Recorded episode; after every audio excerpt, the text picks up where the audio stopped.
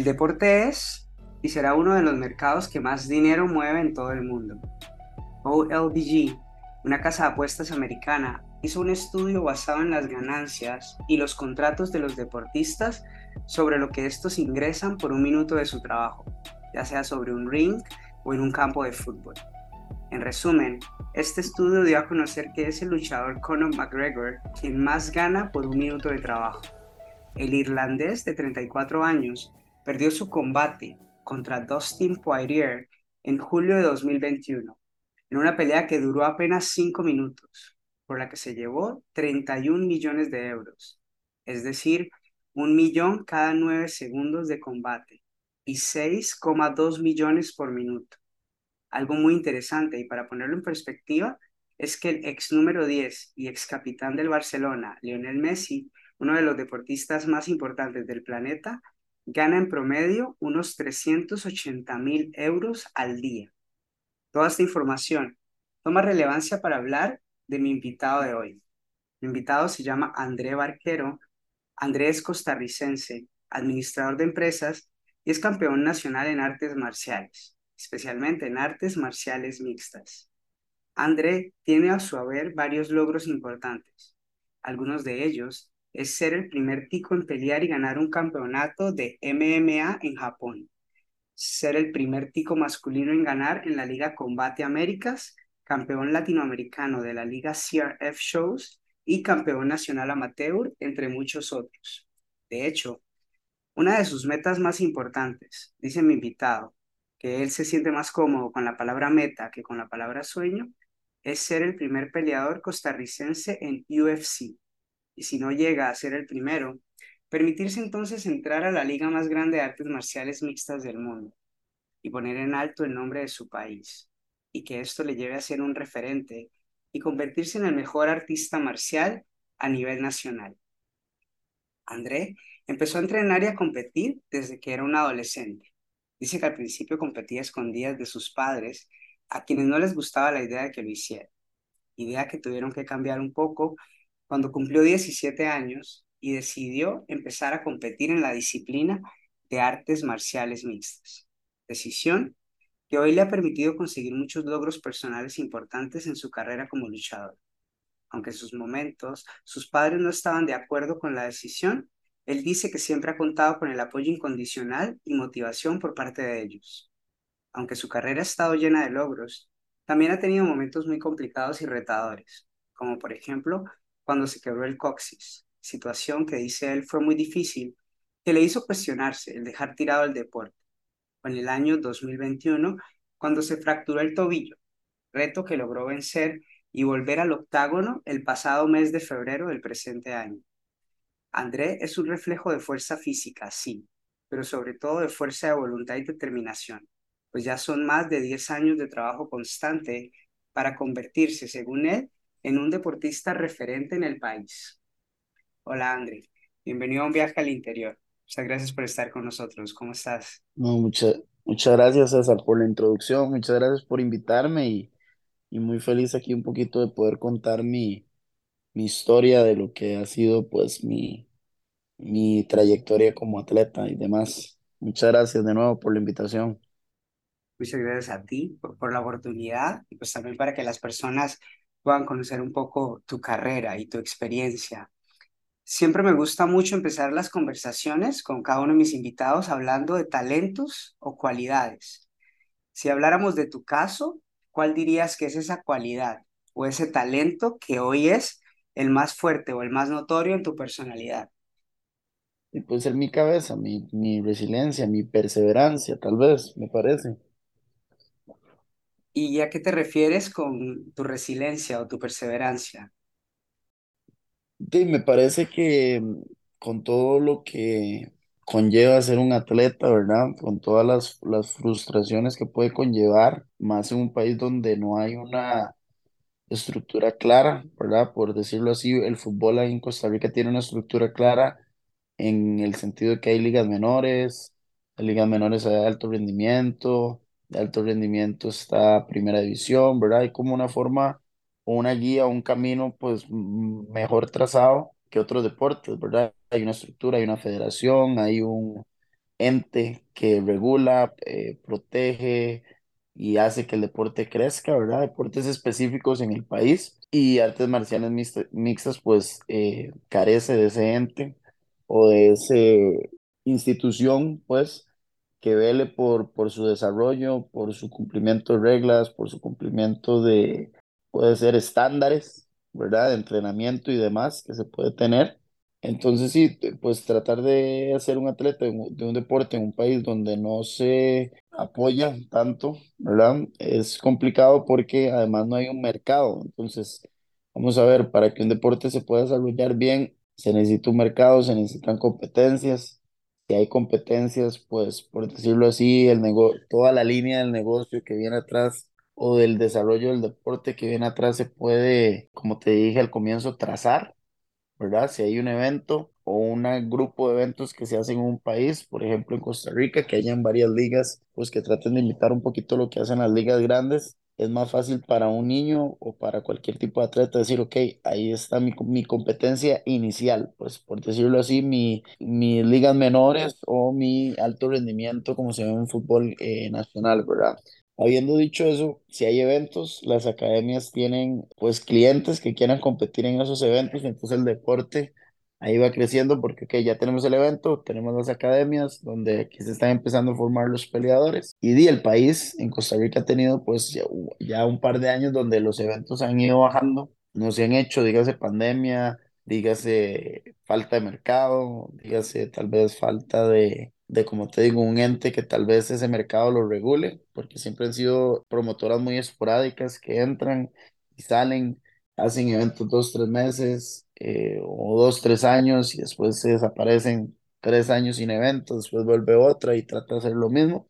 Entonces, creo que a lo largo de la carrera, pues he manejado eh, ciertas, no frustraciones, porque para mí es, vamos a ver, es algo que me gusta hacer, es algo que me, me llena, más allá si recibo, se me ve remunerado de forma económica o no, pero sí he pasado como con cosas, por ejemplo, eh, la lesión del coxis, la lesión del tobillo, cosas que vamos a ver, yo, yo tengo muy claro que son cosas por las que los atletas tienen que pasar, ¿verdad? Lesiones, ¿verdad? El, el- casi que todos los deportes son inhumanos, ciclismo es inhumano, el mismo fútbol a veces es inhumano, que, que corran tanto en calores, para las rodillas, el impacto que hay, ¿verdad? Me explico, los deportes siempre van a tener su grado lesión, pero eh, vamos a ver, es una combinación de lesiones, una combinación de falta de infraestructura, es una combinación de falta de, bueno, apoyo, falta de a veces, como te digo, infraestructura conlleva a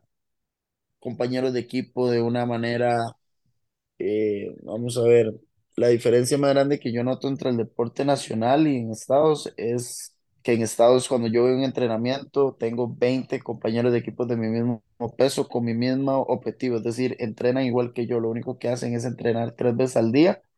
En Costa Rica eso se encuentra, pero es uno. Y de los otros tres que te ayudan, pues esos tal vez no están en el mismo eh, o tienen la misma posibilidad de poder entrenar libremente por la falta de apoyo que, que, que vemos.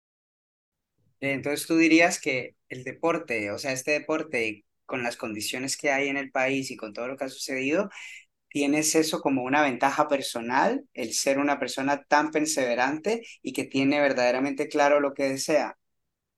Sí, sí, me parece que, o sea, me parece, no me parece, o sea, sé, vamos a ver que, que es mi mayor virtud, vamos a ver, sé que tengo muchas virtudes físicas y atléticas y por decirlo así, de movimientos de artes marciales que yo hago bien, que son mi, mi especialidad, pero Vamos a ver, tengo varios años que cuando estudio veo un atleta o un deporte no me impresiona tanto la habilidad física, exploro más su mentalidad, eh, porque creo que si uno se pone a ver cualquier tipo de deporte en el top 10, top 15 que haya, las habilidades físicas son demasiado parecidas. O sea, vamos a ver, Sí, Messi tiene un dribbling más exagerado que los otros, pero por lo general Messi puede correr lo mismo que puede correr el, el número dos del mundo.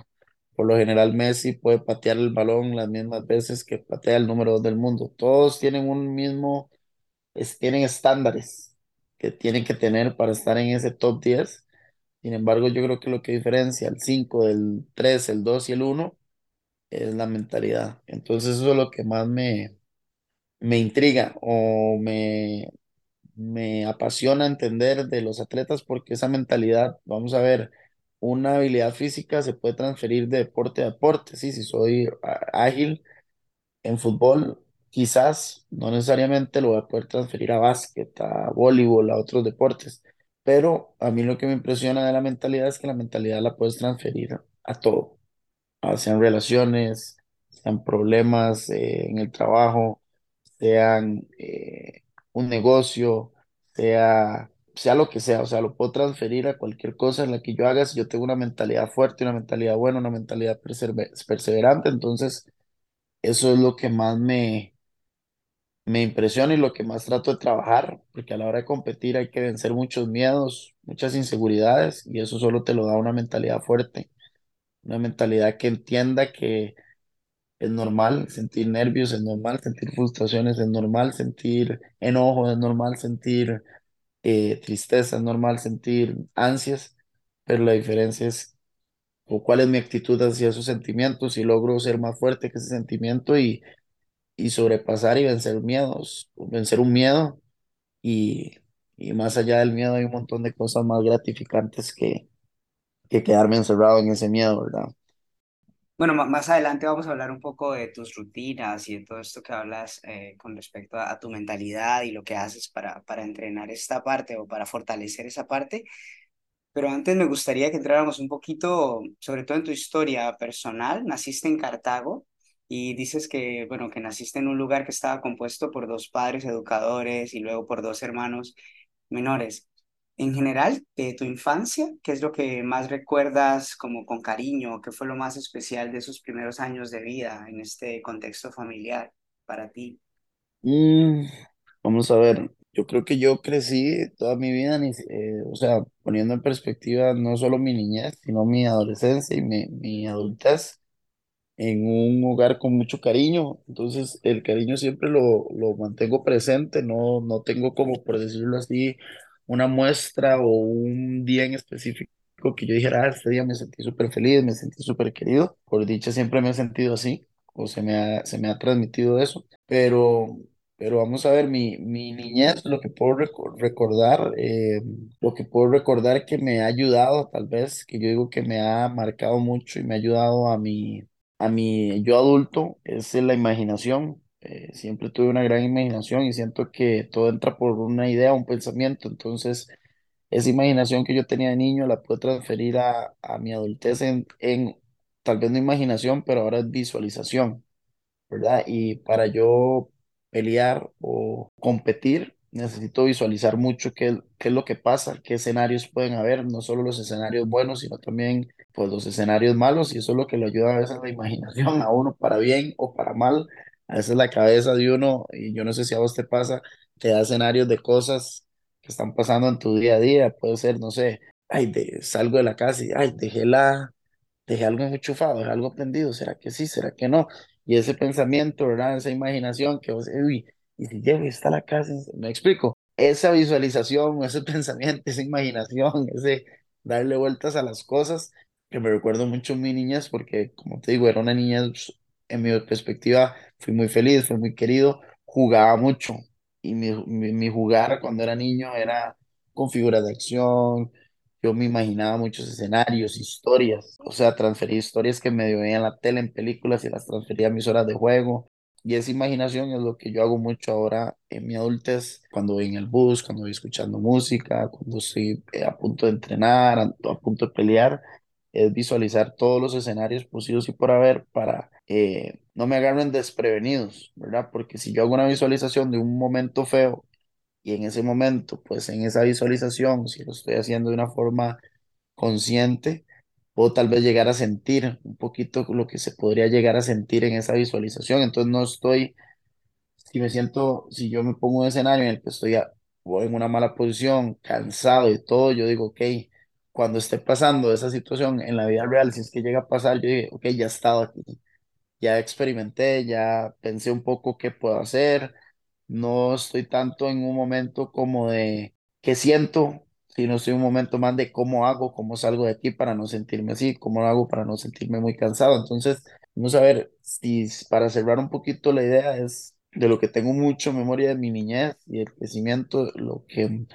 más recuerdo que me ha marcado en mi adultez es esa imaginación, esa visualización y que siempre se me permitió también tener un espacio para desarrollar esa imaginación, ¿verdad? Porque es más fácil para un papá, no sé, darle una tablet a un chiquito y que no hay tanta imaginación, es un juego más guiado, son colores y todo, es un montón de estimulación, pero estimular esa parte de, de visualizar yo creo que es importante porque todo empieza por una idea, un pensamiento, ¿verdad? La persona que inventó el tele primero lo tuvo en la cabeza, antes de hacer la material, primero dijo, yo quiero inventar algo donde sea algo que pueda yo literalmente ver las ver películas, ver todo sin necesariamente tener que ir a un cine, a un proyector o algo así. Yo quiero algo pequeño para la casa. Y esa persona primero lo pensó, lo visualizó y después lo hizo una idea. Y es parecido a lo que yo trato de hacer con mis peleas. Yo trato de visualizarme siempre ganando, sin, pero tampoco soy tonto o, creo que nada me va a pasar y también visualizo pues los escenarios buenos y malos para estar preparado para cualquier eventualidad.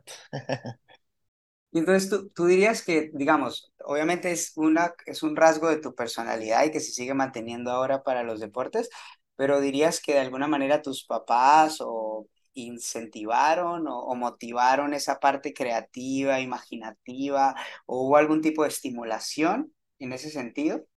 Yo creo que sí, de fijo, de fijo, de fijo tuve mucho, mucha estimulación en muchos ámbitos de o de habilidades blandas de la vida, ¿verdad?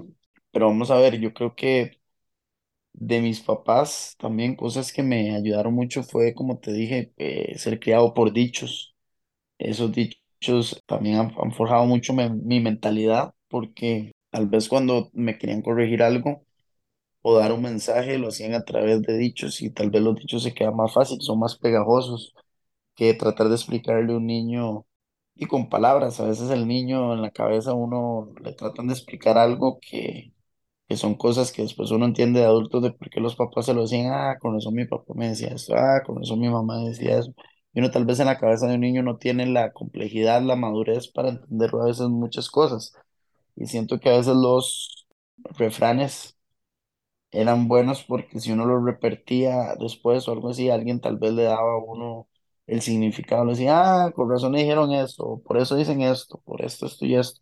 Y era más fácil ponerle un significado a la lección o a la enseñanza o moraleja que me estaban tratando de dar. Entonces, creo que esa fue otra parte que para mi mentalidad, que te dije que es mi mayor eh, virtud, siento yo, fueron todo ese grupo de de refranes con los que se me crió, pero la imaginación sí se me estimuló, o, más allá que se me estimulara, la estimulaba yo. O sea, yo me encerraba solo en un cuarto y podía jugar horas de horas solo, imaginando mis historias y nadie me, o sea, nadie me quitaba la paz, o sea, no, no había nada que me perturbara, no necesitaba entretenimiento, era un- salía barato, era un niño que salía barato, o sea, yo nada más Usted me daba dos juguetes, yo me sentaba por allá, dos figuras de acción y yo ahí podía pasar mi tiempo feliz. Entonces, era un niño fácil de cuidar, tal vez.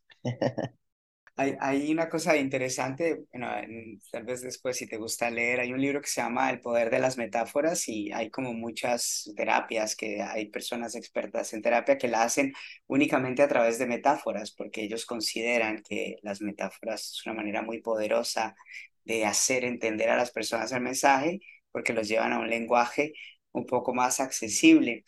Y si, y si hablamos de en general de tus años de colegio, ¿no? El, el la escuela, el colegio. ¿Hay algo de esos años que ya cuando entras a, este mundo que recuerdes con cariño? ¿Alguna experiencia o algo en general que, que, recuerdes con especial aprecio?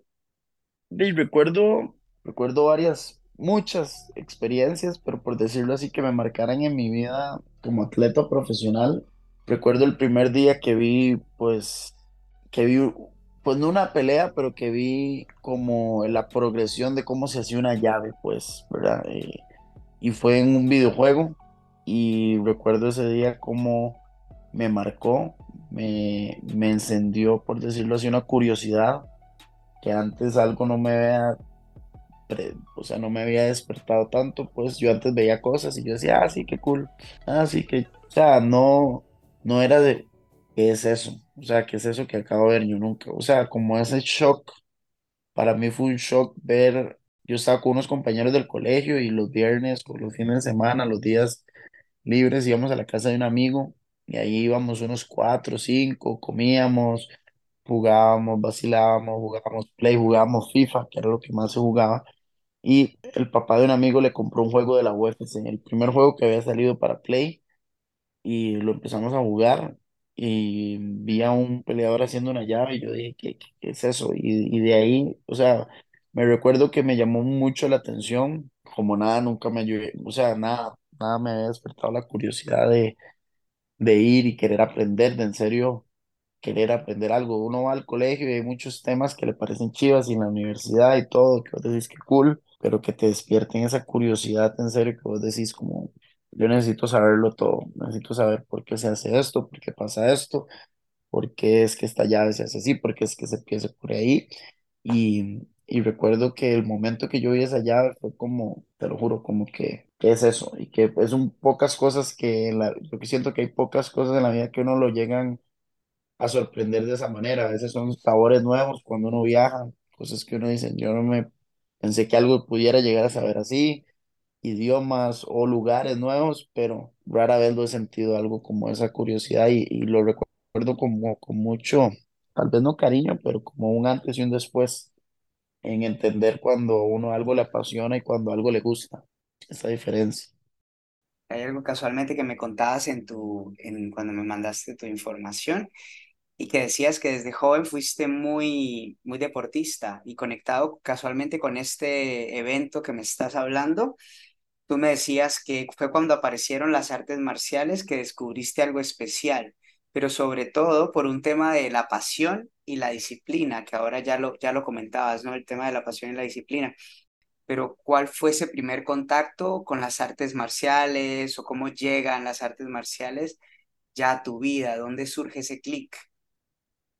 Bueno, surgió ese día, ¿verdad? Más que todo surgió ese día porque Si bien es cierto, nosotros íbamos allá a la casa de mi amigo y nos poníamos unos guantes y boxeábamos sin saber nada, súper peligroso, ahora que yo lo pienso, eh, ¿verdad? Sin ninguna supervisión, eh, pero igual, también al no saber golpear, no era tan, vamos a ver, era peligroso, pero era más posiblemente que se golpeara el que no, se golpeara el que estaba pegando a que golpearan al que le iban a pegar, pero eh, vamos a ver. Mi primer contacto, eso fue un viernes, como te decía, un fin de semana que íbamos a donde mi, mi amigo y lunes estábamos entrenando. Fuimos a una academia que quedaba en Cartago en ese momento. Teníamos la curiosidad, fuimos a una clase, de varios de los que estábamos ese día y, y nada, me recuerdo que era una academia muy nueva, no tenía ni piso especial, ni tatami, era en el concreto. Hicimos como kickboxing y nada, de ahí me gustó, me encantó. O sea, yo jugaba mucho fútbol, veía mucho otros deportes, básquet, fútbol americano, béisbol, incluso. Era fanático de muchos deportes, pero nin- ninguno como, como este. Entonces, cuando empecé a entrenarlo, eh, casi que todo lo demás se, se eliminó, pues. Y cuando tú empiezas a competir, que decías que lo hacías a escondidas de tus padres y empiezas a descubrir que eres bueno en esto, ¿cómo fue ese proceso de confrontar a tus padres en ese momento y pedir esa aprobación para algo con lo que ellos no estaban tan de acuerdo, pero que tú eras consciente de que era algo que te gustaba y que eras muy bueno en ello? Vamos a ver, me parece que cuando ya yo llegué a, a pelear o intentar competir artes marciales mixtas, ya tenía bastante tiempo entrenando, tenía por lo menos unos dos años y medio, casi tres años. Entonces quizás creo que para ese momento ya no fue tan difícil porque creo que se había, ya se había visto un, un esfuerzo, ¿verdad? A veces cuando uno ve a amigos o gente, familiares, quien sea, gente en general, y empieza algo, usted, usted necesita tiempo, ¿verdad? O sea, usted necesita tiempo como el tiempo usted le prueba si en serio alguien va a ser constante o no. Yo creo que ya yo había cumplido con esa cuota, entonces para ese momento no fue tan difícil porque uno ya estaba pronto a cumplir mis 18 años, o sea, tenía 17 pero creo que ya había probado, como te digo, una disciplina o una pasión que no se me había visto nada antes. Yo creo que eso también lo, lo notó la gente a mi alrededor, no solo yo, sino también la gente alrededor notó como esa disciplina, constancia, convicción. Tenía una palabra ahorita, eh, se me, se me fue de la boca, pero compromiso, compromiso con el deporte. Entonces yo creo que en ese momento fue fácil y, fue más como ellos decir de ahí. Al parecer esto sí le gusta. Es como un capricho de dejémoslo, apoyémoslo. Igual siempre se me apoyó, siempre se me, se me, antes de pelear, se me, se me compró el kimono, que los kimonos di, no son carísimos, pero tampoco son baratos. Se me compró guantes, o sea, siempre, siempre se me, se me apoyó para que pudiera hacer el, el deporte. Condición cuando empecé a entrenarlo si era nunca, competir, nunca competirlo, pero di, aquí estamos. Eh, y nada, yo empecé a competir más por un reto personal, ver cuánto se podía, qué, tan, qué, qué tanto se puede lograr, hasta dónde puedo llegar, era más que todo, ese es mi, mi, mi el por qué, pero, pero no fue tan difícil, fue más difícil el quizás competir antes, ah, así como más al clandestino, por decirlo así, porque pues una vez que empecé a competir y, y ya, ya era como más transparente, competir MMA y demás, pues también tuve más apoyo, más, eh, sí, más apoyo, más, tal vez, apoyo a veces no es ni siquiera monetario o de porras, sino más apoyo en sentido que ya la gente tiene más interés, ¿verdad? Que si yo cuando eh, algún amigo lo ve a uno, le pregunta cómo va el trabajo, cómo van así. A mí se me preguntaba ya mucho cómo era mi día a día en esto, entonces eso también uno ve que como que la gente pues le entra más curiosidad, quiere entenderlo a uno más, qué es lo que uno hace, ¿verdad? Porque y a veces uno puede ver al, al hermano, al papá, al compañero de uno haciendo el trabajo, pero si uno no le pregunta, uno en realidad no sabe lo que esa persona está pasando, cómo es el gremio, cómo es el el día a día, cómo son las funciones, cuáles son sus procesos, cuáles son sus responsabilidades. Entonces, eso sí lo noté a partir de como que ya empecé a competir como un poquito más de, de curiosidad de entender el por qué me gustará tanto, qué es lo que conlleva o qué es lo que, cómo es el día a día pues de un atleta o algo así, pues. Casualmente, ahora hablabas del compromiso, ¿no? La palabra compromiso y también aparece, ¿no? Pues obviamente porque si eres un competidor y eres un deportista de élite, imagino que esto es parte de tu día a día siempre. Hablando casualmente de esto, porque tienes muchos años en- entrenando, en tu día a día, ¿cuál dirías que es el porcentaje de tu tiempo el que usas para dar forma a ese André deportista y competidor en el que te quieres convertir? ¿Cómo son tus rutinas? Eh, yo creo que mis rutinas ya son más un hábito, tengo años de hacer, eh, pero mis rutinas que conllevan, pues, así muy fácil, conllevan, como te dije, de dos a cuatro horas y media, cuatro horas al día de entrenamiento. A eso le agrego que fijo necesito de siete a nueve horas de dormir. Sí necesito muchos, mucho eh, el sueño por, sigamos, son días en los que trabajo más, que doy más clases, porque a veces son dos o tres horas de trabajo diario tuyo y dos o tres horas de clases que, te- que tengo que dar. Y a veces, si solo doy clases, pues no necesito tanto esa recuperación en sueño, pero si entreno mucho y doy clases, sí siento que es muy necesario cumplir con esas nueve, nueve a siete horas y no, pues no rindo igual, mi humor no es el mismo, mi tolerancia a preguntas a veces no es la misma, no es, y yo soy una persona súper alegre, o sea, yo en serio, es difícil que yo ande huevado, es difícil, pero sí, y no es como que yo me vuelvo un gruñón, pero sí yo mismo eh, siento y me entiendo y digo, no, no ando tan tolerante cuando son los días que no duermo bien, pero, pero si mi rutina o mi hábito se conlleva eso, se conlleva una buena alimentación, una buena hidratación. Costa Rica en estas últimas tres semanas no se ha tenido temperatura récord, que se siente demasiado caliente, entonces eh, una buena hidratación, si no me hidrato bien también ando apagado de, de, de, de baterías, pero en eso consiste mi rutina de 8 a 9 horas diarias de sueño, unas 2 a 4 horas de, de entrenamiento y unas 2 a 3 horas de, de dar clase o de instruir. Entonces, digamos que son igual como unas 7 horas diarias en las que yo, o sea, yo a veces salgo de mi casa a las diez diez 9 de la mañana y vuelvo a las 10 de la noche, 9 de la noche. Hoy hay huecos en los que almuerzo y me tomo un café, pero y mis horas de trabajo en el gimnasio casi siempre son dos o tres horas pues seguidas.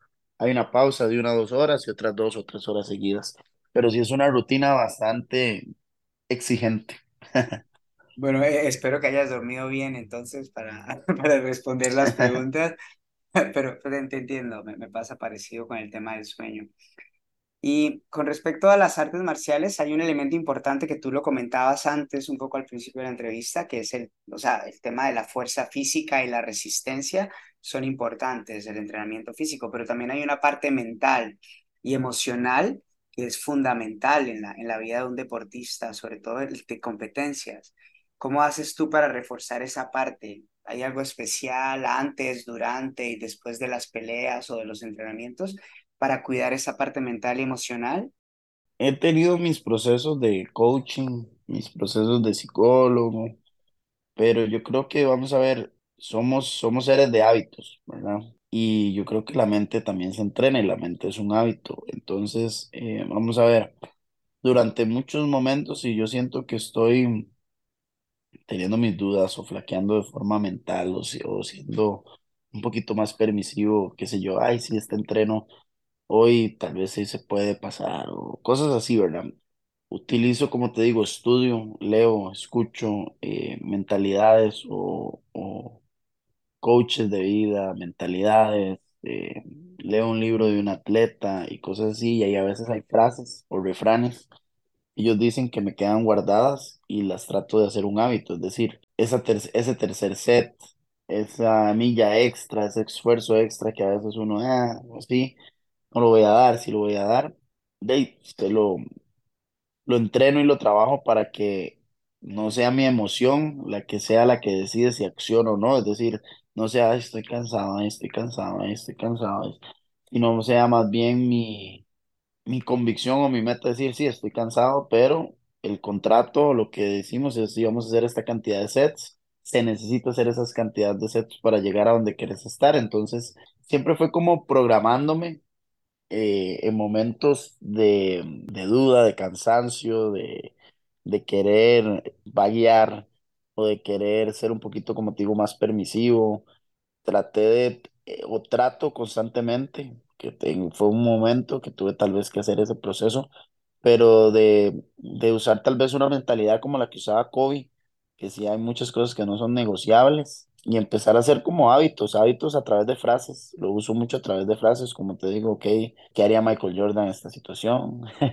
O cosas así, me hago preguntas, me hago frases, eh, y yo creo que así es como la voy trabajando, haciendo que esas frases se vuelvan mi mis motos, mis creencias, ¿verdad? Mi coach, eh, mi life coach con el que he trabajado me dice que las creencias son muy importantes. Entonces trato de reforzar mucho mis creencias. A veces vuelvo y hago ejercicios con él en los que él me preguntan ciertas creencias, las apuntamos y hay creencias que a veces se modifican, se cambian por experiencias y es estar en ese constante, como te digo, evaluación y chequeo de los hábitos que uno haga y reforzar los buenos hábitos, tratar de quitar los malos. Pero ese es el estudio que yo hago. Si tengo mis rituales antes de una pelea, escucho ciertos speeches que se me quedan guardados o que me ayudan a, a entender por lo menos un poquito, como te digo, la situación que voy a llegar a pasar, que ya visualicé, que ya entendí, que es normal tener nervios y demás. Entonces, eh, hago ciertos experimentos más de visual, junto con visualización, con escuchar mentalidades, palabras, discursos, situaciones de vida que, que me ayuden y, y de trabajo con el coach a veces de, de reforzar creencias. A veces uno también cuando uno habla y de, ve cosas en su discurso diario que quizás no son, no hacen sentido, no son elocuentes con las cosas que uno hace o dice querer hacer, ¿verdad? Entonces trato de hacer muchos de esos experimentos de eh, bajo la visualización, bajo la eh, repetición de mis creencias, bajo la repetición y análisis de mis hábitos y en serio, eh, pues estoy trabajando para una mente más fuerte, para una mente más, más vaga, ¿verdad? Porque a veces uno, de esto de ahora de la dopamina, ¿verdad? Que ha sido un tema mucho, ¿verdad? Y a veces uno busca dopamina barata, qué sé yo, a veces no hacerse el hábito que un día que estaba muy cansado, mi entreno de pesas fue un entreno de pesas más, eh, por decirlo así, de apoyo, no un entreno de a veces, ¿verdad? Uno está tan fatigado de hacer sparring o algo así que ir a hacer pesas durísimo es contraproducente, entonces hay días en los que uno se da el permiso a decir, no, en serio yo conozco mi cuerpo, lo he escuchado también de ello como atleta eh, lamentablemente no me hago más joven cada día, cada día me cuesta más, cada día me, me o sea, y eso que yo estoy joven, pero yo sí he sentido un cambio los últimos dos años de 25 a 27, 28, 26, he sentido esos tres años, he sentido como que hay días en los que no me recuperé y no me recuperé y no me recuperé igual que antes, entonces eh, hay días en los que cabe lugar hacer eso, pero vamos a ver si yo muchas veces dejo que eso pase, mi mente me va, me- mi coach también decía que la mente de uno está pre- preparada o hecha para darte la razón. Entonces, si yo me acostumbro a, "Ah, siempre estoy cansado, ay, hoy tal vez sí, estoy muy cansado del sparring, hago eso, eh, de descansar o hacer el entreno un poquito más flojo, mi mente, yo lo he notado, que a veces hay un día en que quizás yo no estoy tan cansado y ese mismo pensamiento se me triguea y me dice, ¿verdad que hoy estás cansado? Y yo no, no sé, y es hacer ese hábito y ese ejercicio de entender y saber cuándo sí, cuándo no, pero, pero sí trato de hacer un, un ejercicio muy objetivo de mis creencias, de mis... Y a veces me tengo que analizar mucho, sí me analizo mucho y digo, puta, no, no está... eh, eh, me analizo mucho últimamente, estos días he tenido que dar muchas clases porque mi, mi- uno, mis, varios de mis profesores han tenido que salir, entonces me ha tocado suplir el, el- las clases y a veces me toca analizarme mucho como profesor, me toca analizarme mucho como compañero de equipo y ese ejercicio constante de, como te digo, estar revisando tus creencias, tus hábitos, me ha ayudado a, a tratar de tener pues mi mente lo más objetivamente posible, que sea mi aliada para lograr mis metas, que a veces nuestra mente no es tu aliada y es tu peor enemigo, a veces, ¿verdad? Ya, te, entiendo completamente, y sobre todo todo lo que hablas del tema de las creencias, ¿no? Que, que las creencias pueden ser eh, tu mejor amigo o pueden ser tu peor enemigo en la realidad. Y hay, hay algo interesante, digamos, cuando los seres humanos tenemos una tendencia a que si las cosas salen bien, eso alimenta las expectativas y como que a partir de ahí queremos comparar todo lo que venga después, que sea igual o mejor. O cuando las cosas salen mal, como que entramos en una rumiación mental de un pensamiento negativo, pesimista. ¿Cómo haces para entrar a una competencia o como deja- desapegándote? de lo que hay atrás y entrar como con esa mente en- clara o limpia y disfrutar de ese momento como tal, sin traer cosas del pasado que lo saboteen o que lo que generen estas emociones. Vieras que te- creo que son una combinación de dos cosas, vamos a ver, de experiencia, de entender que eh, esas emociones o esas frustraciones o lo que sea bueno o malo que, que esté pasando fuera al momento de cuando te toca accionar o me toca a mí accionar eh, a raíz de la experiencia, sé que ninguna de esas emociones, ninguna de esas frustraciones me va a ayudar en nada. Ni lo bueno ni lo malo, al fin y al cabo es un deporte, es una competencia y a mí lo que me ayuda a ganar es accionar, es, es no estar por debajo, quedar, hacer mis derribes, hacer mis técnicas, tirar golpes, defender golpes, eh, defender takedowns, defender llaves, eso es lo que me hace a mí ganar una pelea. Entonces, vamos a ver, yo creo que yo trato de decirme eso mucho, de entender eso mucho, decir, ma, aquí no importa si te doy un ejemplo, en mi última pelea era mi regreso de quebrarme el pie. eh, ahora que hablabas con McGregor, él, de McGregor él se quebró el pie. eh, yo me quebré el pie un mes después de él y ya yo hice mi regreso al octágono. Yo tuve una lesión muy parecida a la de él, fue la tibia del peroné. Y antes de la pelea, eh, pues yo tenía esperado mi mente o mi visualización, mi expectativa era vendarme los tobillos. Porque yo, pele- yo esta pelea la hice en México y los mexicanos tienen, tienen una patada que se llama una patada, bueno, ellos le llaman la quilera, que es una patada eh, que va, como por decirlo así, en la mitad del pie, es decir, va entre la rodilla y el tobillo, en la pura pantorrilla, en el medio de la tibia va esa patada, en un nervio que se llama el nervio tibial. El nervio tibial es el responsable de que el tobillo tenga procecepción con respecto a mi cerebro y, y pueda moverlo. Lo que pasa cuando te patean eso es que tu tobillo se vuelve tonto y a veces eh, no conectas el cerebro con el tobillo y das un paso y el pie no dio el paso, entonces el pie se dobla y se esguinza y se, se, se, se lastima. Entonces, mi cicatriz de mi cirugía es en el puro punto donde está, donde está ese nervio. Y a mí los mexicanos ya me habían pateado mucho antes de la pelea, para ser más agilizando, eh, yo tenía la expectativa porque en todas las ligas del mundo te puedes vendar el tobillo con un material que se llama Coban, que es como un, eh, una venda adhesiva. Y cuando yo estaba antes de pelear, me empecé a vendar y el comisionado fue, o los, la gente mexicana fue como, ¿qué está haciendo? No puedo hacer eso. Yo como más en todo lado del mundo. o sea, esto es internacionalmente sabido que el Coban es el único legal. O sea, yo fui a una farmacia en Costa Rica antes de venir, o sea, hice todo. Y los más, no, no puede.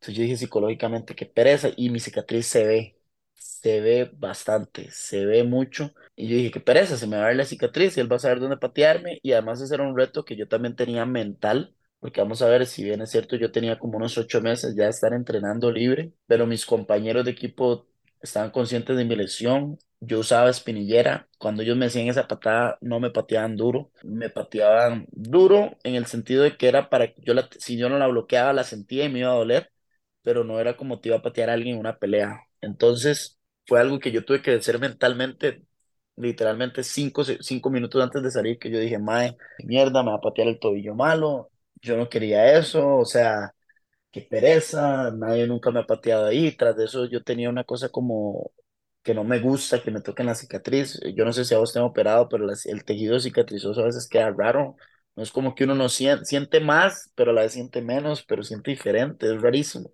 Y cuando entré, yo también tenía, añadiéndole eso, tenía tres años sin pelear profesionalmente porque tenía el contrato con una liga en Estados y no podía pelear, o sea, no podía pelear con nadie más que fuera ellos y pasó la pandemia, ellos no hicieron eventos, entonces pasé mucho rato inactivo, sin embargo, entrenando siempre, pero inactivo de competencia.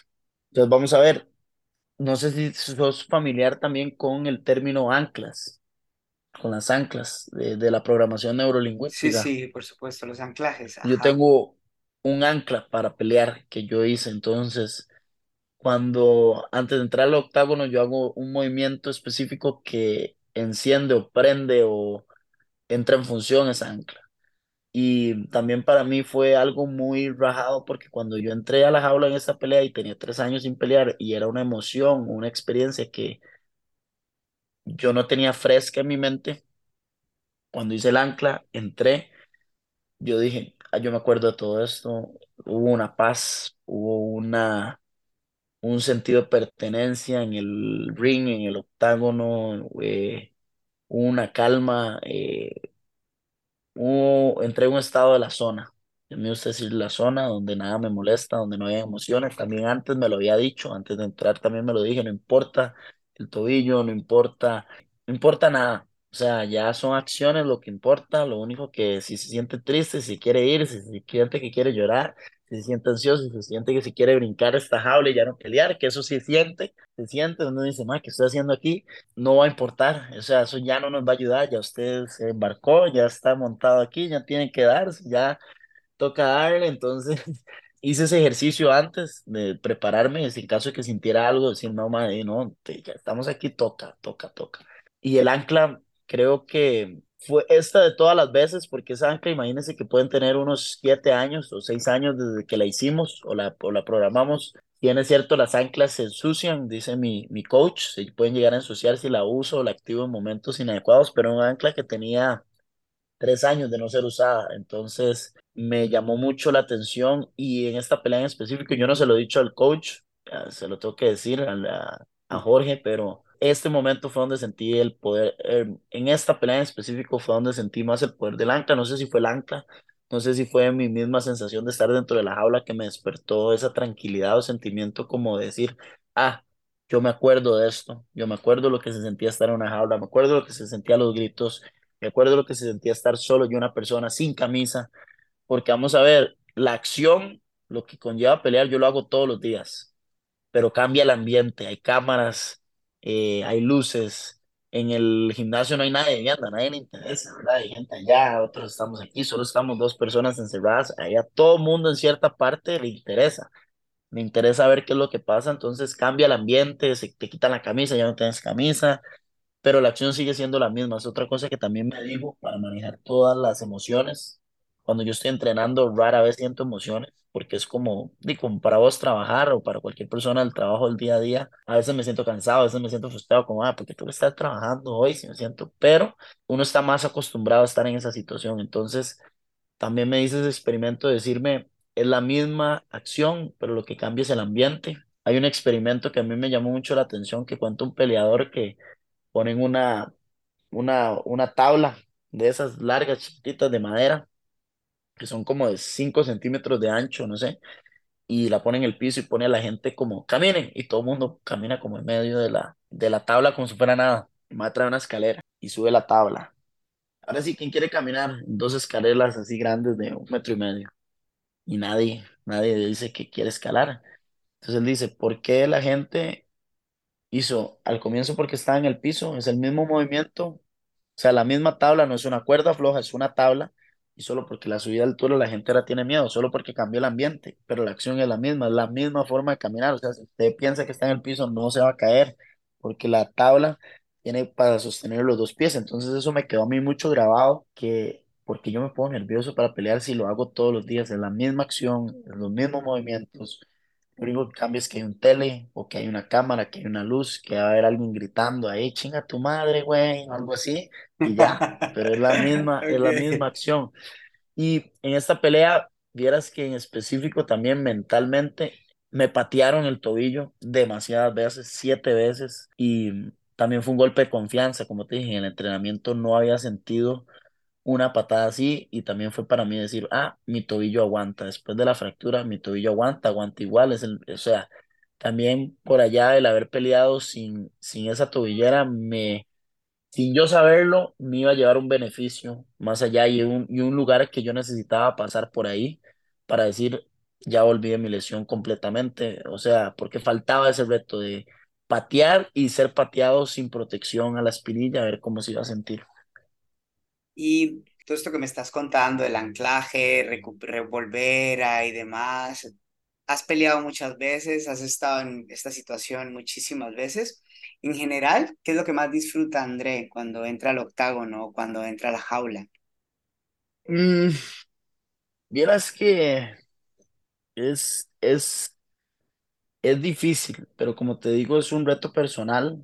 Eh, a mí lo que me motiva o, o me, me reta es el entrar ahí, es, es, yo siento que es como un acertijo el, el artes marciales mixtas porque todos tienen un estilo tan único, ¿verdad? Y puede haber uno que patea, puede haber uno que boxea, puede haber uno que hace llaves, puede haber uno que hace lucha. Entonces, para mí el reto, lo que más me, me llena es sobrepasar ese reto de de pelear contra un experto en algo y poder ganarle y poder descifrar cuáles son los movimientos, cuáles son sus, sus hábitos, por decirlo así, o sus tácticas, qué es lo que él más hace, cuáles son sus patrones de movimiento, sus patrones de ataque, sus patrones de defensa. Y eso es lo que yo más disfruto, es como perseguir la competencia al mayor alto nivel. Eso es lo que yo más disfruto, como el, el poder decir, eh, para mí es el poder decir cuando termine esto, cuando ya yo no pelee y, y, esté haciendo lo que sea que haga, decir, yo peleé con los, o traté siempre de pelear con los mejores, siempre aspiré a los retos más grandes que se puedan, es decir, si estaba en una liga X, eh, eh, mi meta siempre era ir por el campeón y siempre se lo dejaba a la gente muy claro, yo quiero pelear con el campeón, o sea, mi, mi meta siempre es pelear con los mejores, entonces a mí lo que me llena y lo que me llena y me busca hacer esto es como esa, ese seguimiento a la élite.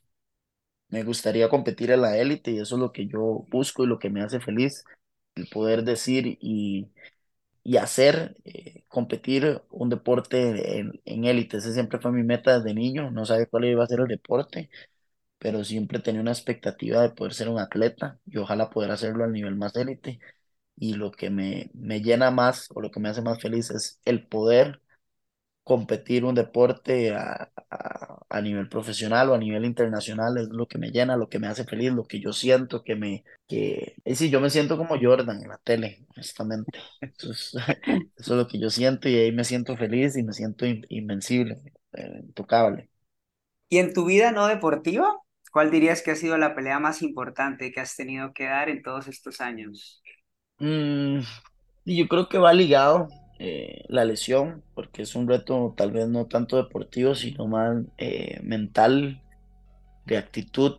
Obvio es un reto físico y yo tenía ventaja porque hago mucho deporte, pero, pero creo que esos son los, los retos más... eh, también he tenido un reto ahorita, pues vamos a ver, es, es deportivo, o sea, tiene que ver con mi vida deportiva, pero no es deportivo, es, es, estoy en un proceso de, moverme a, a, a vivir a los estados y tengo como un año y medio en, una lucha ahí de, una vista de trabajo y ha sido un, un- pues algo que sí me ha, eh, esta es otra de las frustraciones que te digo que me ha dado el deporte que, y que yo no entiendo. O sea, yo estuve, yo estuve entrenando, yendo a Estados como desde, desde el 2017 y desde esa vez tengo la intención de irme a vivir allá y hacer un proceso y he estado en ese proceso y el proceso ha durado año y medio y a eso le agrego un año que no podido entrar a los estados por estar haciendo este proceso más, entonces ya vamos para dos años.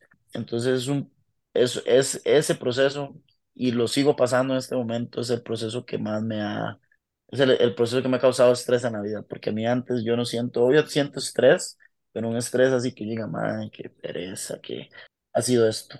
Y este es, yo creo que es el reto más grande que he hecho en la vida, eh, tener paciencia, el, el, el, de sí, es, mucha burocracia tratar de hacer esto, pero también entiendo que es el paso a seguir de mi carrera.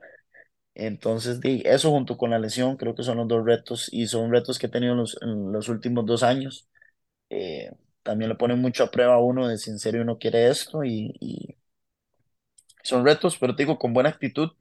O sea, he pasado momentos en los que me estreso, pero casi siempre trato de tener eh, la misma mentalidad que tengo para entrenar y tener buena actitud y todo. Trato de transferirla a estos retos, pero me parece que esos son los retos eh, pues mentales porque eh, no hay mucho que yo pueda hacer. Dependo de abogados, dependo de un consulado, dependo de de muchas cosas. Entonces es frustrante cuando no está en tu poder hacer algo. En tu biografía me, me llamó la atención que hablabas de una búsqueda constante de perfección y acompañada de un miedo muy importante a ser una persona promedio. ¿Tú alguna vez te has preguntado dónde o cuándo empezaron a, dar forma a estas ideas o estos miedos de, de ser una persona promedio o de no lograr esa perfección? Bueno, la, la perfección nunca se logra, ¿verdad? Yo creo que el, el, el- lo, lo digo así porque yo, yo estoy muy claro que la perfección no se logra, eh, pero si la busco, estoy más cerca de serlo. Eso es mi pensamiento, ¿verdad? El, buscar la perfección de un movimiento, de lo que sea, que no se puede hacer perfecto, pero si busco hacerlo perfecto, pues me llego a acercar más allá de lo perfecto. Si busco hacerlo bueno, pues va a ser bueno. Pues si busco hacerlo perfecto, no va a ser perfecto, pero va a ser más cercano a perfecto que a bueno. ¿Me explico? Entonces, más que todo por ahí va ese pensamiento, que si yo siempre busco, eh, como te digo, no hay nada perfecto, y si la persona que dice que es perfecta está mal, en todo el sentido de la palabra, en el sentido de que dice, nadie es perfecto, siempre voy a tener algo que mejorar, y a eso me refiero con buscar la perfección, que nunca, nada es perfecto, entonces si lo busco, siempre va a haber un, un espacio o una, un espacio, una cancha, un pasito para mejorar siempre. Y lo del promedio, eso sí, eso sí es de más pequeño, eso es de, eh, sí, de niño, o sea, eso desde, que tengo pues, memoria, adolescencia, desde la adolescencia, eso es como una meta que he tenido porque y pienso que la vida es un regalo, ¿verdad? Y si uno tiene posibilidades de hacer cosas extraordinarias con ella, de buscar ser promedio es muy aburrido. O sea, va a haber gente que mataría por estar en la posición de uno y demostrar que no se puede ser promedio. Y si también, si, vamos a ver, yo creo que esas dos frases usted las puso muy bien porque las dijo juntas y van juntas. Son una, o sea, una dice, dicen lo mismo de forma diferente, ¿verdad? Y me parece que, sí, ser, ser promedio es feísimo. no sé, siento yo. Y el promedio es como lo mínimo. O sea, es como de ahí, es- está muy bien que usted esté ahí, pero es lo que se espera a todo mundo. Y para ser extraordinario hay que hacer cosas extraordinarias. Entonces, de eso es lo que busco. Y cuando experimento una cosa que también me llama mucho la atención de, de los deportistas y las personas que compiten mucho es que cuando es desde joven, ¿no? Experimentas tanta exposición a un entorno tan demandante y competitivo, eh, lo digo pues también por experiencia, como que uno normaliza esa tendencia a competir o a compararse constantemente con otros, como una especie de estímulo, pero también digamos de motivación, que puede ser positiva o negativa. ¿Cómo haces tú para que esa fuerza competitiva no impacte de manera negativa otros aspectos de tu vida que no tienen que ver con el deporte. Yo creo que hay que separar dos personas, ¿verdad? O sea, no es como que uno tenga dos personalidades múltiples o algo así, o un alter ego, como si fuera Batman y Bruce Wayne, ¿verdad? Pero, pero de yo creo que de uno no lleva el trabajo a la casa y uno no lleva la casa al trabajo. Es, es- yo creo que lo que pasa, ¿verdad? Y a veces no sabemos separar. Y no sé, qué sé yo, si estoy en una cena familiar y el primito está jugando un Mario Kart y y para el primito, si es el fin del mundo, ganar en Mario Kart, yo estoy todo competitivo, picado con el niño, y el que tengo el problema soy yo, ¿verdad? Eh, entonces, ahí, me parece que separarlo, a mí, a mí no me, no, soy súper competitivo en casi que todo, de fijo, pero de, también para mí es fácil separar y entender que, y, mi- y con mi madurez he ido entendiendo que para mí lo que en serio me importa y lo que en serio me gustaría perder es en una pelea de artes marciales mixtas, ya de ahí en fuera perder en otras cosas no me molesta o me importa tanto porque no le dedico tanto el tiempo que le dedico. O sea, para mí es eso. Yo digo, yo le dedico tanto tiempo a esto que manda, manda, manda, Andrés. O sea, usted no puede perder. O sea, manda. A diferencia de que estoy haciendo algo que nunca hago y pierdo, no me da tan bien. Yo digo, sí, sí, sí, sí. O sea, es lógico. No soy experto en esto, no soy. Entonces, yo creo que yo sí separo esas dos cosas. Trato, en lo que cabe la palabra, lo separo bastante bien. No me malinterprete, no es como que en todo lo demás que haga me dejo ganar o así, pero, pero di, no dejo que esa frustración que me podría pasar si estuviera pasando en el tatami, que son cosas que a veces uno dice, mano, o sea, en serio, ¿cómo estoy perdiendo en esto? ¿Cómo no me está saliendo esto? No dejo que se me llegue tanto ahí, trato que no me llegue tanto ahí, entonces creo que sí lo logro separar, pero vamos a ver, también a veces hay que incluirlo, ¿verdad? A veces en la universidad o en otras cosas que uno pues no está haciendo lo competitivo que uno necesita hacer, ¿verdad? Y a veces ahí es donde entra el deporte a darnos esa disciplina y decir, no, ma, vamos, hay que ponerle más. No sé, si hay gente que hizo ciclismo, entiende que a veces cuando la estaba viendo fea y en algún momento le puso más, logró pasar a gente que tal vez dijo, ya yo la estoy viendo fea y sí paró, ellos no pararon. Entonces, creo que es ser muy selectivo de cuándo hay que ser competitivo y cuándo no, y entender que no todo en la vida es una competencia. Eh, se puede ver todo como una competencia en el sentido que una competencia uno aprende o gana, y a veces eso es lo que hay que verlo. Si uno lo ve como una competencia, pero verlo como una competencia para aprender. Me comparo en el sentido con el otro de qué hizo el bien y qué puedo hacer yo mejor, ¿verdad? O sea, me podría comparar en que el compañero que sacó un 90 en un examen, qué sé yo, yo no, yo me saqué un 80 pero yo sé que yo no estaba siendo competitivo y yo le pregunto, ma, ¿qué hiciste vos? Y mamá, hey, ma, me, me metí a esta página y estudié estas prácticas, entonces ya uno se abrió de un campo para, para ver que hizo la competencia bien ¿verdad? En administración siempre nos dicen, hay que ver la competencia, ¿verdad? ¿Qué está haciendo la competencia bien, qué está haciendo la competencia mal? Pero yo creo que es eso, eh, ser bien selectivo y entender cuándo hay que ser competitivo y cuándo hay que cuando no es, no es bueno ni para su sanidad mental ni física ser competitivo. Que a veces hay gente que es competitivo y para su bien físico no haya que serlo y se lesiona o se lastima. Y hay gente que para su bien mental quiere ser competitivo en algo y nunca la va a agarrar y va a seguir perdiendo, perdiendo y eso solo le va a causar más enojo y frustración. ¿Y tú dirías que André es el mayor admirador de él mismo? Ah, yo diría que es el mayor crítico, es el mayor crítico, es, es fan, o sea, sí me, Sí, me aplaudo muchas cosas, pero también cuando me aplaudo muchas cosas digo, es que es lo mínimo.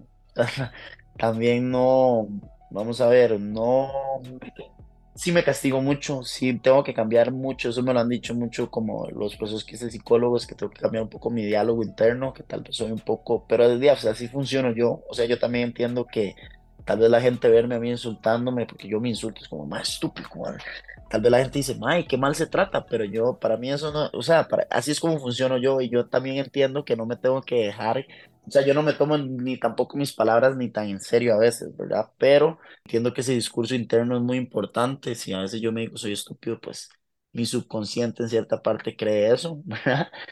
Pero mm, me cuesta, soy mi mayor crítico en el momento y tal vez puedo ser mi, mi mayor fan a larga distancia. No sé si me explico en el sentido de que tal vez en el momento yo hago algo bien y en el momento no me parece tan extraordinario, tan bueno, y tal vez a los dos años lo veo y digo, ah, man, puta, yo hice eso, ah, qué cool. Eh, pero sí me es más fácil de forma inmediata ver un error y decir, ¿por qué estoy haciendo este error? Porque tengo que mejorar esto, tengo que hacer lo otro. Eh, pero me parece que los ser mayor fan me pasa más a la distancia. Al- en el momento inmediato soy mi mayor crítico, mi mayor fan tal vez a los años. Soy, soy fan del André de hace dos años o tres años tal vez. Y, y si hiciera, bueno, obviamente has hecho ya procesos de coaching, conoces PNL y demás, pero si hiciéramos un ejercicio de este tipo, ¿no? Y te tuvieras que imaginar por un momento que tus papás estuvieron sentados a tu lado, ¿no? Escuchando todo lo que acabas de compartir, todo lo que hablamos en la entrevista y sabiendo todo lo que ha representado para ti estos años de competencia, de deporte. Si yo les preguntara a ellos qué es lo que más admiran de su hijo, ¿tú qué crees que me dirían? La resiliencia. Y ellos me lo han dicho. Como te digo, con esto de la visa, ellos han visto el proceso que es. Y hace poco, eh, pues como que pasé un checkpoint, por decirlo así, y ahora vamos para otro checkpoint que es otro checkpoint que conlleva mucha, pues, trabajo o frustración mental o trabajo mental porque hay que prepararse para, para esos momentos. Y además eh, representa otro también eh, esfuerzo monetario, ¿verdad? pero, pero di, a veces como que les da risa, como que no, no paren, y no lo pienso, o sea, les da risa como que me pase como ese checkpoint y digan, "Otro- para otro proceso, ay, di, no le creo, pero di, muy bien, muy bien que no pare, o sí, di, con, igual con la lesión también, yo creo que eso es lo que más les impresiona, como te digo, yo creo que todo el mundo a mi alrededor vio con, con artes marciales eh, pues una pasión o una obsesión, también si se puede decir, con algo que, que antes nunca había visto. O sea, como te digo, en la escuela habían temas que me importaban y me, me, me levantaba una curiosidad y yo quería aprenderlos y entenderlos. Y al igual en películas o documentales o cosas que veo, pero nada me llegó a fascinar de la manera que esto me fascina y, y me parece que eso es, eh, la gente con lo que he pasado estos últimos dos años, yo considero que antes de, de, de la pandemia, pues mi carrera había sido pues bastante, eh, no idealizada, pero iba como yo pensé que iba a ir un poquito, o sea, siempre iba para adelante, siempre iba eh, pues a una pelea mejor que la otra. Y después pasaron tres años en donde todo fue un, un se congeló y yo iba, como te digo, con por decirlo así, micrometas, mis micrometas iban cumpliendo lo que yo pensé, ok, de aquí a aquí a este año yo debería estar aquí, pum, check, aquí a este otro año, check, y así fueron como unas cinco, hasta que llegó un punto donde todo se, se paró, fue un toque frustrante, pero también, como te digo, yo trato de pensar en el largo plazo, en mi meta a largo plazo, y yo esos tres años lo que dije es, ok, no tengo pelea, pero yo voy a estar preparado y voy a seguir entrenando y voy a mejorar y mejor, así la gente no me va a competir. Eh, artes marciales mixtas es un deporte donde si usted pasa tres años hay un montón de armas, puede estar practicando judo, yo antes no hacía judo, o, taekwondo, o patadas nuevas que la gente no va a ver, entonces me concentré en esos tres años en prepararme y de seguir, o sea, para a veces la gente es difícil entender por qué uno está entrenando si no hay pelea y por qué entrena igual de duro si no hay pelea, por qué entrena tres veces al día si no tiene que pelear. Y para mí eso es como, no sé, es mi trabajo. Si yo no estoy listo, yo no estoy peleando, no soy un peleador. Es lo que hago y, y me parece que por ahí va la cosa. Creo que la mayoría de mis personas cercanas me han eh, señalado esa resiliencia, que eso es lo que más... eh, eh, miren, yo creo que más allá de esa resiliencia es como la posi- positividad con la que voy con la resiliencia también, es como la buena actitud, como esto malo pasó, pero hey, no importa, se puede hacer esto, esto y esto. O sea, las metas se pueden modificar y, y entre más tiempo yo pase huevado porque algo no pasó, eh, peor va a ser para mí. Pero si yo rapidito, ok, me agüevo un rato, entiendo, ok, me agüevé por esto, y esto, pero rapidito hago una reestructuración de mis microobjetivos o mis objetivos a medio plazo, pues más rápido me voy sintiendo mejor, más rápido estoy trabajando, más rápido estoy logrando marcar esas micrometas y es dopamina y me siento bien y, quiero alcanzar más. Entonces, yo creo que por ahí va. Eh, yo mismo lo considero eh, que es de mis mayores virtudes eh, ver el vaso medio lleno que medio vacío y, y, seguir para adelante, pues siempre sin importar la situación. Eso me lo ha enseñado Jiu-Jitsu también mucho. Muchas de mis creencias van por la filosofía que tiene el Jiu-Jitsu y por la edad en la que lo, lo conocí, que fue en mi adolescencia, ya pues mediana adolescencia, como a los, a los 14, 15 años. Desde el punto de vista psicológico, me han dicho los, la psicóloga y el coach que tiene un impacto muy importante en las creencias que uno pues atrapa o esa edad se le quedan como la forma que se le pueden quedar marcados ciertas cosas o creencias, frases que uno le digan a esas edades en la adolescencia mediana y, y, y, vaya, pues ya llegando a los 20, eh, la filosofía de Jiu-Jitsu me, me ayudó mucho y esa es la filosofía del Jiu-Jitsu y de las artes marciales, el, constante mejora sin importar lo que pase, o sea, si me quebré el brazo, puedo entrenar las piernas, si me quebré las piernas, puedo entrenar los brazos, y es, y es eso, siempre hay, siempre hay un espacio para mejorar sin importar lo que, lo que sea que pase. Me llama mucho la atención, digamos, desde el principio de la entrevista, porque, bueno, la palabra pasión siempre ha estado como muy marcada y, y a pesar, o sea, siempre vuelve a, siempre aparece nuevamente desde que empezaste hasta este momento. Entonces, contemplando esa pasión que también va muy conectada con estas metas que, que tienes y que aún deseas cumplir, como esto que hablabas ahora de irte a Estados Unidos, pero hoy ya de alguna manera, a pesar de todo lo que quieres conseguir, pues ya eres un referente a nivel nacional en el mundo de las artes marciales. ¿Tú te has planteado en algún momento hacer algo con todo esto que has aprendido para generar inspiración o para generar algún tipo de motivación para futuras generaciones o personas que como tú a los 14 y 15 años tengan este deseo y que encuentren como herramientas o espacios o esa motivación yo creo que me falta, mucha gente me dice y, me pasa a veces, eh, pues me da risa porque a veces salgo a comer con amigos y gente me reconoce y la gente y mis amigos me empiezan a molestar, ay, que ustedes son, y yo no me siento ahí todavía, yo siento que para llegar a, a inspirar y no ser promedio todavía falta esa, esa última meta que es entrar a la UFC y ya poder marcar un, un antes y un después. Sin embargo, como te digo, también ya estoy entrando en una edad donde antes yo era el niño que veía a los demás peleadores y yo era el que los veía a ellos. Y ya yo más bien estoy entrando en una edad y lo estoy empezando a notar donde más bien es al revés. Ya yo estoy entrando en una, en mi, en mi adultez, pues en mi, ya yo estoy empezando a ser un adulto joven, ¿verdad? A los 30 y ya hay niños de 20. A veces hay gente que llega a entrenar en el gimnasio y tiene 20, 18. Entonces, sí lo veo, o sea, sí veo como que hay un espacio para eso, y, pero creo que esa inspiración y ese espacio todavía falta mucho. O sea, a lo que me refiero es que voy, voy ojalá inspirando, pero con el haciendo en este momento. O sea, todavía yo retribuyo a la gente y aconsejo y hago lo que puedo, pero todavía no estoy en ese rol. Me parece que ese rol va a llegar cuando ya yo deje de pelear, pero en este momento me gustaría pues abrir, abrir puentes, abrir, abrir eh, metas abrirle sueños, despertarle sueños a un niño que quizás no solo el fútbol vive el tico, ¿verdad? Y ya hay otros atletas en otros deportes que están generando pues esa,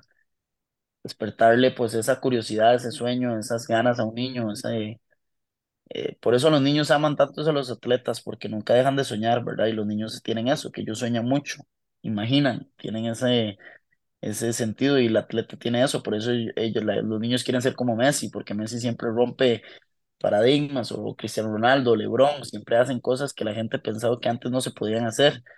Eh, entonces yo creo que yo ya he tenido pues gente que se me ha acercado y, dice que en cierta parte yo le inspiro, pero me gustaría marcar algo, un antes y un después, como marcar un estándar de lo que la gente debería buscar. eh, y todavía no puedo decir que he marcado ese estándar porque no lo he marcado. Entonces, eh, no me gustaría decir que ya estoy logrando inspirar porque todavía la historia no está escrita. Cuando esté escrita, pues me gustaría ya tomar un poquito más de, de responsabilidad de ello, de, de apropiación de, ok, sí, ya hice esto, pero me gustaría antes de poder inspirar a alguien, que alguien se inspire por mí, inspírese por lo que va a pasar todavía, que es el inspírese y, y apunte a llegar ahí, no apunte a llegar donde yo estoy ahorita porque Mucha gente le parece que es grande y cool pelear internacionalmente. He peleado mucho, pero como te digo, mi sueño es la élite y poder decir un día yo competí en la élite, estoy en la élite y para eso todavía falta, falta un poquito y lamentablemente he tenido mis oportunidades, pero la frustración de por qué la visa es porque la visa ha sido un impedimento para poder llegar ahí. Eh, ahorita ese es mi mayor impedimento, considero eh, los contactos, las habilidades, lo tengo, ahorita es mi estatus migratorio, entonces espero que cuando ya logre sobrepasar esto, igual a veces en mi vida y en mi carrera he tenido muchas veces que yo, ah, cuando yo haga esa pelea, me va a salir esto, esto y esto, o cuando yo vaya a entrenar ahí, me va a salir esto, esto, y a veces uno llega y no pasa, entonces sí siento que ya estoy entrando porque también lo veo con mi otro amigo mío que tal vez empezó conmigo en esto y él tiene 31 y él ya es campeón de una liga mexicana, es campeón del mundo y veo un montón de gente que pues que lo ve él para arriba y también me ve a mí para arriba en el sentido no para arriba como alguien más, pero como para arriba de, ah, yo quiero llegar ahí, yo quiero hacer eso, ¿verdad? Como inspiración. Eh, pero a mí me gustaría inspirar a la gente no con lo que he hecho yo ahorita, o sea, ojalá sí, y le ayude a inspirarle en otras cosas, pero yo quiero inspirar más a busquémoslo no promedio a todo mundo. O sea, eso es lo que yo quiero inspirar a todo mundo. Más allá de si usted hace, si usted es químico, si usted es eh, ingeniero, busque ser el mejor ingeniero, busque romper límites, porque ya hoy en día ingenieros hay muchos, en todo hay mucho, en todo, en todo, en odontología, en todo hay mucho, y los que llegan a ser más exitosos son los que van un poquito fuera de la, de la caja, los que piensan un poquito fuera, los que dan la milla extra, los que buscan un diferenciador, busquen, entonces es lo que yo busco. Historia. ¿Tú dirías que cuando logres esas metas o todo eso que está en tu cabeza, vas a ser tu mayor fanático?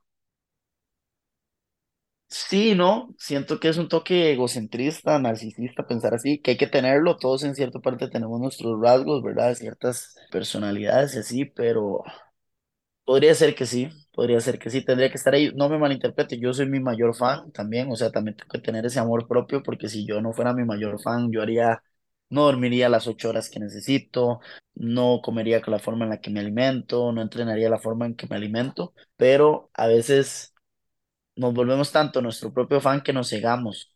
Y eso es lo que yo no quiero que me pase. Por eso es que te digo que no es como que no sea mi fan, porque yo obvio ahorita que veo, tal vez en el momento que peleé en México, ahorita después de la lesión, yo dije, ah, no fue nada, no fue tanto, y ya lo veo un par de meses después y yo, puta madre, volví más rápido que Conor. O sea, volví más rápido que cualquier atleta que, mi, en mi, que yo sepa del, del gremio de artes marciales mixtas en el mundo, que haya tenido una lesión parecida a la mía y haya vuelto tan rápido. Yo creo que yo tengo Tendría que ver en ligas en Rusia, en México, en otro lado, ver y preguntar, pero me parece que lo mío fue en tiempo récord. Y después como ver eso, yo decir, puta madre, muy bien, man. O sea, sobre, o sea, hiciste lo que ibas a hacer, hiciste la lesión, te patearon el pie, lo, lo ganaste.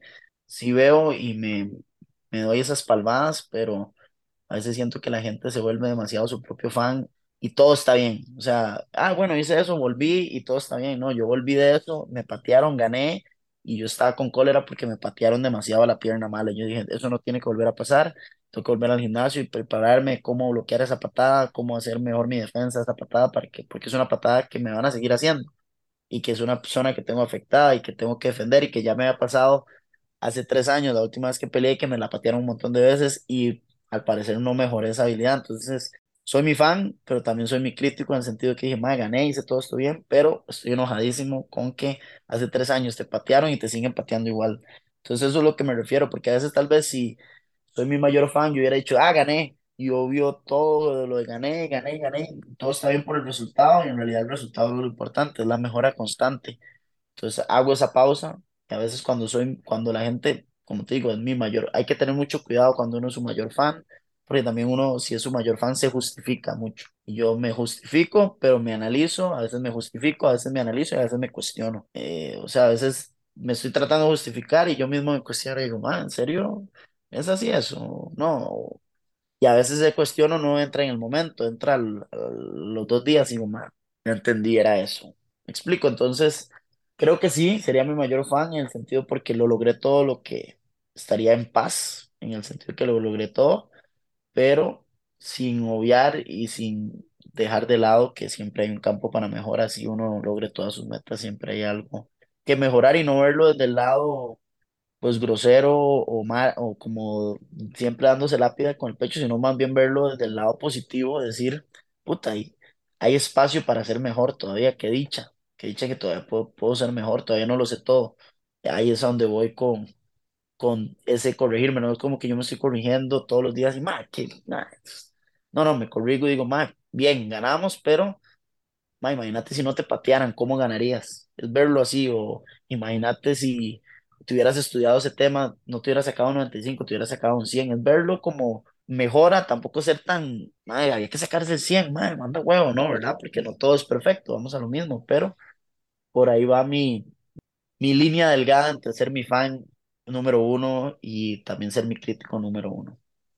No, no, enti- entiendo el punto cuando hablas de, de esta búsqueda, ¿no? De la mejora constante, que en eso coincido completamente contigo, que es que siempre es un motivador. Pues la verdad, André, estoy muy agradecido por tu tiempo y por todo lo que has compartido en nuestra charla, eh, por tu generosidad. Y ya para ir cerrando un poco la entrevista, antes de terminar, ¿hay algo que no hayas dicho, que no hayas compartido, que te gustaría compartir en este momento con las personas que puedan estarte escuchando o estar escuchando un poco lo que has compartido? No, yo creo que, que mm, lo único como que a mí me gustaría como dejar de mensaje es que es eso, tratar de ver el vaso medio lleno, sea la situación que tengas, eh, dura, difícil, complicada en el sentido de salud familiar, de relaciones, en el trabajo, es tratar de ver el, el, el vaso medio lleno, porque en serio la actitud, la actitud cambia todo, como yo me siento, mi, mi resistencia a la frustración, ¿verdad? Si yo todos los días, o sea, hay que mantener ese vaso medio lleno, así sean 10 días malos o 100 días malos, siempre ese poquito de positividad va a hacer que el día no sea tan malo. O sea, en serio, yo sé que a veces hay situaciones que usted dice, "Ma- ma, sí, sorry, man, en serio, sí, no, no puede ser positivo, en serio, sorry, qué difícil, pero pero por ahí va, va mi, esa es la clave para mi resiliencia, creo yo. Siempre ver el vaso medio lleno, el siempre intentar, el siempre decir, ay, madre, mi jefe es un dolor, pero hoy voy a ir y tal vez si hago esta vara bien, el madre no va a ser tan dolor. Y ahí voy, ahí voy, ahí voy, ahí voy. A veces la gente, como te digo, los dolores de la vida necesitan que uno les pruebe que usted en serio quiere eso, que usted en serio va a ser constante, que usted en serio siente un cambio. Entonces, A veces esa resiliencia yo creo que es la vida buscándole o pidiéndole a uno que le pruebe que uno en serio quiere esas cosas, eh, sea un trabajo, sea un examen, sea una, entrar en una carrera, sea, invitar a salir a la persona que a usted le gusta, sea lo que sea.